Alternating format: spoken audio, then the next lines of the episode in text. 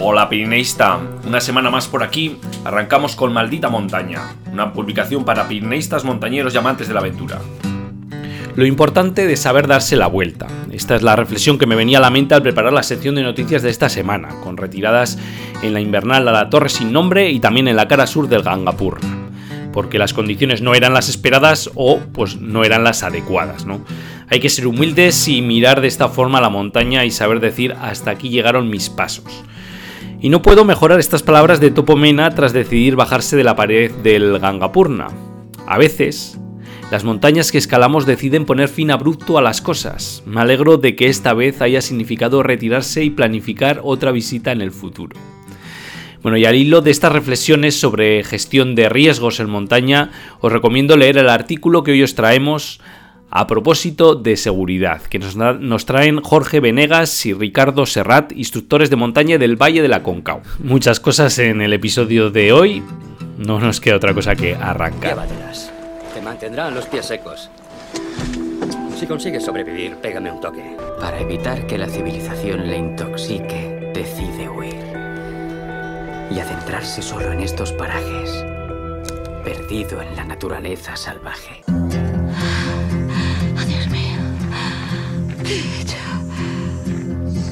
Siento a que tengas que caminar 1600 kilómetros para... Termina la frase. ¿Por qué tengo que caminar 1600 kilómetros?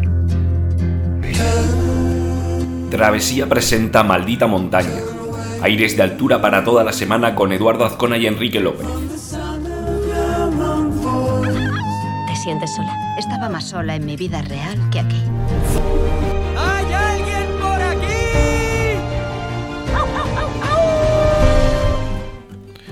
El título que daba eh, nombre al episodio de esta semana es Mapa de los 3000 del Pirineo. Bueno, era ese el artículo central, contenido central del boletín y era pues algo bueno, bastante demandado. Eh, la verdad que bueno, ya podéis consultar el contenido y el propio visor de mapa eh, porque la verdad que, bueno, pues estas nuevas tecnologías pues de alguna manera nos permiten acceder a la información de manera online pues de una manera muy, muy interactiva, ¿no? La verdad que, bueno, pues ya veréis, es un artículo, podéis acceder al visor, eh, darle a ampliar y entonces ya navegáis en exclusiva por el mapa de los eh, 3000 de los Pirineos. Bueno, esto no queda otra que, que entréis, ¿no? Y lo, y lo veáis, ¿no? Y lo, y lo, utilicéis, ¿no? Y que, bueno, que vayáis con vuestro checklist eh, tachando los, los 3000, ¿no? Conquistados. Eh, simplemente algunas aclaraciones, ¿no? Que aunque según el listado oficial de la UIA desde el año 1995, en base a la lista Buisem el Pirineo existe en un total de 212 cumbres, ¿no? lo que son 129, 129 principales y 83 secundarias, ¿no? que superan esta barrera de los 3.000 metros. Esto no quiere decir que 212 sea la cifra real y definitiva, ¿no? De hecho, el número de 3.000 catalogados ha variado en los últimos años, ¿no? Y bueno, eh, recientemente os hemos traído pues un caso de estudios, ¿no? Como era el Pico Arnales, que estaba ahí en el limbo de, de soy y no soy, ¿no? Y bueno, nosotros lo incluimos en, este listado como os voy a comentar. Eh, no nos vamos a extender demasiado en este tema, pero por contextualizar, aunque mm, en los 80 y 90 ya se habían elaborado algunos listados más o menos completos de los 3.000 pienaicos, eh, fueron eh, en estos años, ¿no? cuando un grupo de 30 reputados pirineístas de ambos lados del Pirineo eh, al mando mm, se encontraba Juan Boise, de ahí la, lista, ¿no? Esta que hacíamos mención. Y es ese listado el que con algunas modificaciones se ha mantenido hasta la fecha, ¿no? Y lo que es más importante, pues eh, sienta las bases para eh, considerar de un modo objetivo si un pico es merecedor de ser considerado o no 3000. ¿no? Revisando la, tercera edición de, la obra de, de Buise, Los 3000 del Pirineo, aparecen tres premisas que deben cumplirse para formar parte de este listado. Y si revisamos la tercera edición de la obra de Buissem, eh, Los 3000 del Pirineo, aparecen tres premisas que deben cumplirse para formar parte de este listado. ¿no?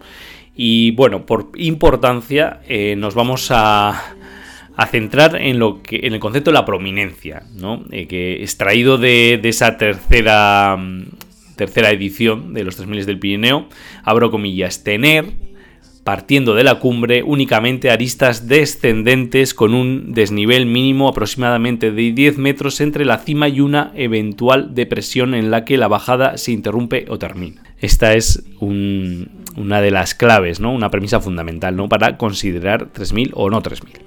Y bueno, eh, volviendo al principio ¿no? de lo que os comentaba, el número de 3000 es algo provisional, ¿no? La realidad es mucho más compleja de lo que se refleja en la cartografía y en algunos casos eh, forman parte del listado eh, que puede ser por cuestiones de unos pocos centímetros, ¿no? Como ya vimos recientemente en el caso Arnales y que hacía yo antes mención, ¿no?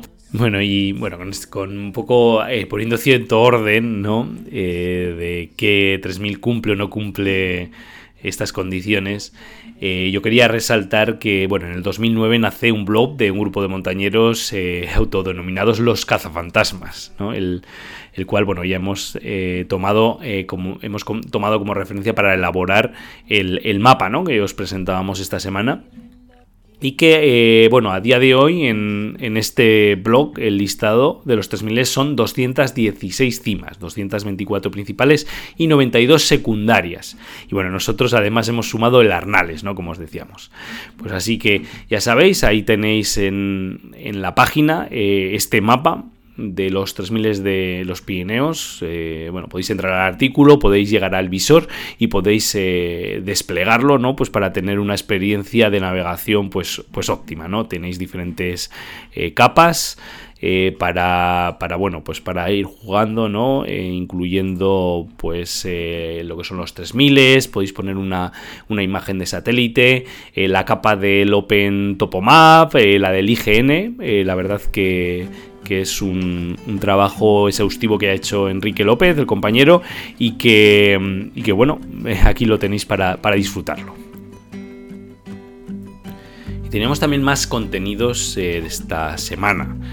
Eh, eh, tenemos el gusto de presentaros un, un, artículo, unos apuntes sobre seguridad en montaña, titulado A propósito de seguridad, que nos traen que nos traen Jorge Venegas Montenegro y Ricardo Serrat Palacios. Ambos eh, son instructores de montaña del Valle de la Concagua, en Chile, ¿no? de la Escuela Nacional de Montaña, y que eh, quieren compartir eh, con toda la comunidad pues, estas reflexiones sobre mm, seguridad en montaña, de acuerdo a cómo ellos lo entienden. Bueno, el artículo lo podéis leer, lo tenéis en el boletín y en la, en la página web. Yo quería leeros eh, hago un par de los un par de párrafos, ¿no? Eh, los que he, digamos he subrayado, ¿no? Y, y que bueno, que dicen así. El triunfo solo es de aquellos que se preparan para ello, por medio de sus méritos.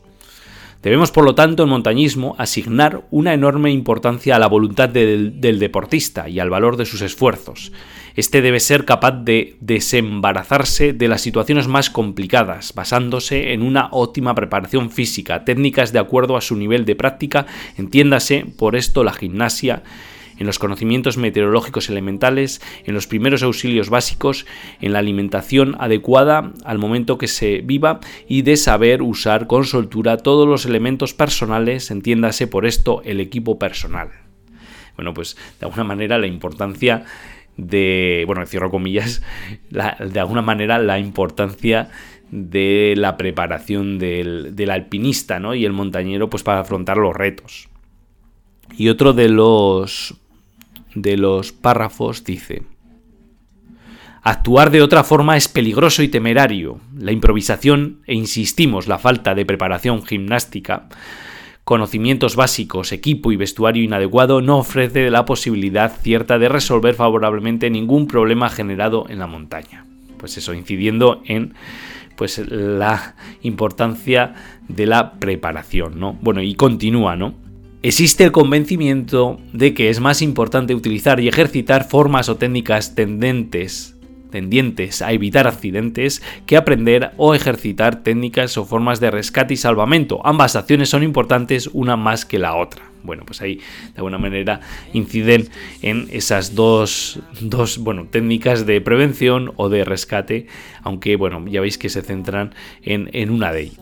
Os invito a ir al artículo, bueno, y y bueno, y sobre todo si, si, tenéis otras inquietudes, pues ya sabéis que estamos abiertos aquí a compartirlo en estas columnas de, de opinión y, bueno, que son de alguna manera eh, gratificantes para todos, ¿no? Su lectura. Ahora llegamos a esa sección, ya sabéis, la de buscamos este lugar, ¿no? Cada semana buscamos un lugar de los Pirineos, observando la fotografía y con ayuda de las pistas os preguntamos, bueno, a ver de qué lugar estamos hablando, ¿no? De una manera, de alguna, de alguna manera, una forma de, inspirarnos, ¿no? Para la próxima aventura. Y bueno, ya sabéis que nos podéis hacer llegar puestas fotografías junto con las pistas y la solución. Y para ello tenéis un formulario, bueno, que os ponemos en el boletín eh, en el boletín que os enviamos y que tenéis también accesible desde el artículo Buscamos un lugar. Esta semana, ¿qué os traemos esta semana? Bueno, pues yo veo una fotografía de, un lugar nevado, veo un, un, ibón en el que se reflejan exactamente toda la, la, ladera que sube, sube nevada hasta una muralla rocosa, ¿no? Aristada. Y os voy a leer, ¿no? En un mundo movido por intereses económicos nos preguntábamos cuál es el valor de, lugares como estos que cada semana os pedimos averiguar. ¿Acaso tienen, tienen, precio? ¿Acaso nuestras insignificantes vidas están por encima de la tierra que habitamos? Por suerte, el lugar de esta semana se encuentra a salvo, protegido por la figura de un parque natural. Quizás no haya nada rentable que sacar. Ya iban las pistas. Este es uno de los ibones más occidentales del Pirineo, y se encuentra casi a 1900 metros de altura. Bueno, uno de los sibones más occidentales del Pirineo. Yo creo que ahí, ahí tenéis la clave. Bueno, ¿y cuál fue el lugar de la semana pasada? El lugar de la semana pasada era el pico Anayet, de 2.545 metros. Eh, los restos de un viejo volcán originado hace 300 millones de años, mucho antes de la formación del Pirineo, entre 85 y 24 millones de años durante la colisión de la placa ibérica y la europea, un poco para que os hagáis idea de la antigüedad de este pico. La ascensión al pico de Anayet es una de las más clásicas del Pirineo occidental, la ruta normal, de fácil, visible en la fotografía, es expuesta y está equipada con una cadena. Las vías de escalada no abundan debido a la mala calidad de la roca, sin embargo la norte y el corredor de los franceses son dos rutas clásicas de la escalada invernal a este pico, emblemático. Bueno, y dejado atrás esta eh, buscamos el lugar, bueno, pues pasamos ahora, como sabéis, a la sección eh, los relatos de altura. Bueno, ya sabéis que como cada semana, pues os compartimos dos de los eh, microrelatos participantes en el concurso que lanzamos, bueno, allá a final de año de relatos de altura. En, este, en esta ocasión os, os traemos dos microrelatos, como os decía, Edmund y Tenzin por Asier Viteri Dávila y el, final de una aventura por María Elena Peñalver Paños. Bueno, eh, voy a ser yo el que recite el, primero de ellos, Edmund y Tenzin, escrito por, como os decía, por Asier Viteri Dávila. Allá vamos. Edmund y Tenzin. Estuve sola durante tanto tiempo que no termino de acostumbrarme a su presencia. Llegan cuando la nieve aún me cubre, Saben que el manto helado antaño perenne comenzará a claudicar a mis pies en unas semanas. El sol, que aún trata de sacudirse la larga modorra invernal, se afana en calentar un día gélido. La niebla comienza a mainar muy lentamente y al rato unas minúsculas siluetas se hacen visibles desde mi posición. Son los primeros, vendrán muchos más. ¿Qué es lo que los trae hasta aquí? Lo desconozco. Trabajan bien coordinados, como pequeñas hormigas. Instalan sus tiendas de campaña con determinación. De vez en cuando lanzan furtivas miradas hacia mi posición. Saben que nadie ha conseguido llegar hasta mí. Son conscientes de que la muerte seguirá sus pasos durante las próximas semanas. Aceptan el desafío. Yo los espero aquí. ¿Acaso hay otra cosa que pueda hacer? Bueno, pues ahí tenéis ese ese relato que nos trae Asier, ¿no? Y que, bueno, se pone en la mirada de la montaña del Himalaya, ¿no? Cuando llegan las expediciones. Bueno, ahora vamos, os voy a dejar con María Elena Peñalver y su relato El final de una aventura. va a ser ella misma quien lo vaya a recitar. Así que, bueno, doy paso a María. El final de una aventura, por María Elena Peñalver. Escribo con los dedos congelados, en memoria de mis compañeros caídos. El viento fue nuestro gran enemigo. Tuvimos que combatirlo lo mejor que pudimos. El frío fue su gran aliado. Nos atacó sin previo aviso. No estábamos preparados para una bajada tan brusca de las temperaturas. Ninguno fuimos capaces de predecirlo. Nos engañó el sol cuando iniciamos la marcha. Auguramos un trayecto sin complicaciones. Cuatro horas después, unos negros nubarrones oscurecieron su luz. La nieve comenzó a caer con tal intensidad que hizo imposible el regreso al campamento base. Bajo la ventisca, amedrentados por las condiciones climatológicas, decidimos seguir hacia adelante para llegar al abrigo de una antigua cueva que conocía nuestro guía nativo. Somos cinco hombres. En este agujero de piedra solo caben dos personas. Nos vamos turnando buscando su refugio aunque seamos conscientes que ninguno va a sobrevivir. Solo quedo yo. Bueno, pues ahí ese, ese relato de María Elena Peñalver, que bueno, pues el final de una aventura, ¿no? A veces eh, trágica, cuando la montaña nos pone a prueba. Y bueno, y así van, van pasando los minutos, eh, vamos avanzando en el podcast y ya sabéis que la parte final del mismo de este episodio de Maldita Montaña, pues llega a la sección las noticias e historias más destacadas, ¿no? Que, que, bueno, nos encargamos de hacer una selección cuidada de aquellas noticias que creemos que os puedan interesar. En esta ocasión nos contamos que 12 mujeres mayores de 50 años, encabezadas por Bachendri Pal, eh, la, primera, que fue bueno, primera mujer india en alcanzar la cima del Everest, eh, con 68 años actualmente, bueno, pues ha comenzado un viaje de 5 meses y, y casi 5.000 kilómetros a través del Himalaya. Eh, han partido desde Arunachal eh, Pradesh en el norte de la India y bueno, atravesarán todo el Himalaya de este a oeste salvando 37 puertos de montaña pasos de montaña. Bueno, y el objetivo, pues bueno, el objetivo que se han marcado es romper con el relato de soy demasiado mayor para esto, ¿no? Especialmente para mujeres de 50 y 60 años, ¿no? Como, como es su, situación. Te contamos también que el Tom Livingston libera la ruta de los guías, eh, la Voice eh, Disguise, eh, de, bueno, en la cara norte de, los Drus, con 850 metros y una dificultad de M8 Plus que puede ser bueno, la primera ascensión en libre. Eh, ha necesitado tres intentos para lograrlo. La primera lo intentó junto a Rob Smith y una segunda intentona con Matt Glenn, pero ambas pues, ocasiones pues, encontraron la pared helada y no hubo posibilidad de, de afrontar este reto. ¿no? La tercera y definitiva la realiza junto a Tom Secombe. Eh, y bueno, si quieres ver eh, cómo amanece después de un vivac en pared, os hemos compartido en el, en el boletín pues el vídeo que comparte él en sus redes sociales, en el Instagram, y que bueno, da una idea de, de lo vertiginoso, ¿no? De amanecer colgado de esas y con la exposición a los Drus, ¿no? Ahí, ahí debajo. Bueno, también te contábamos estos días que Jonathan García y Esteban Topomena pues deciden retirarse del Gannapurna eh, durante las malas condiciones, eh, dadas las malas condiciones que se han encontrado, ¿no? con nieve hasta la cintura y ninguna línea clara en la pared. Bueno, deciden acometer la escalada en marzo, antes de la plena mm, primavera, pero las condiciones que se han encontrado pues no han sido las esperadas. Jonathan García compartía en redes sociales eh, el fin de la actual expedición y sí los planes de volver en el futuro en sus palabras, nos dice, hasta aquí llegó nuestra aventura en el Gannapurna, nos quedaron muchas cosas por hacer, volveremos a este rincón tan preciado del Himalaya lo antes que podamos.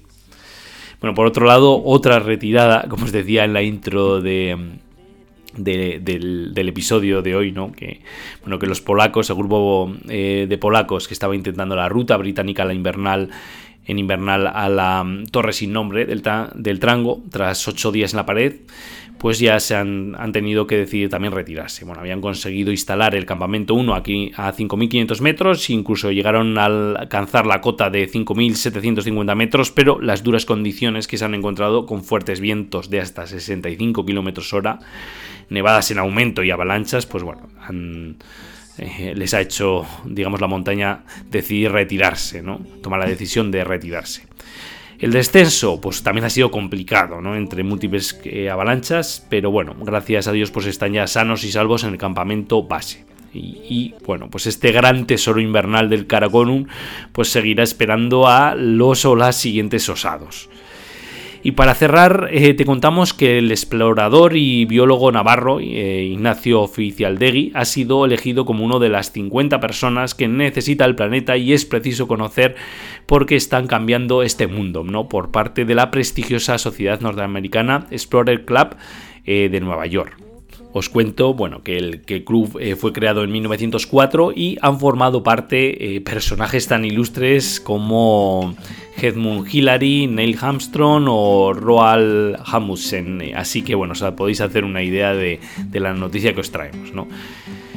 Y bueno, ya nos vamos, nos vamos despidiendo, ¿no? Y bueno, ya sabéis que, todas las semanas eh, lo hacemos con una fotografía. En este caso, la que nos, comparte Mincho Gorri en Instagram y que corresponde, bueno, pues a, una fotografía buscando la bajada, ¿no? En el pico de Astún, bueno, con toda la, la, línea de montañas nevadas y buscando, pues la bajada, ¿no? El lugar más adecuado, pues para descender. Esta fotografía, como os digo, nos la comparte arroba minchogorri en Instagram. Y ya sabéis que nos podéis compartir cualquier fotografía eh, que creáis conveniente. Ya sabéis que bueno, pues elegimos una cada semana para compartirla con la eh, comunidad. Eh, bueno, nos podéis etiquetar en arroba travesía o compartirlo con el hashtag travesía Y bueno, no me queda más que despedirme. como todas las semanas es un placer y que nos vemos la, próxima en este espacio.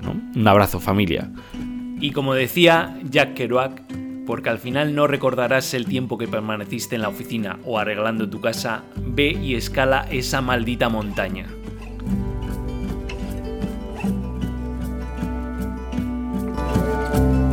¿Has pensado en abandonar?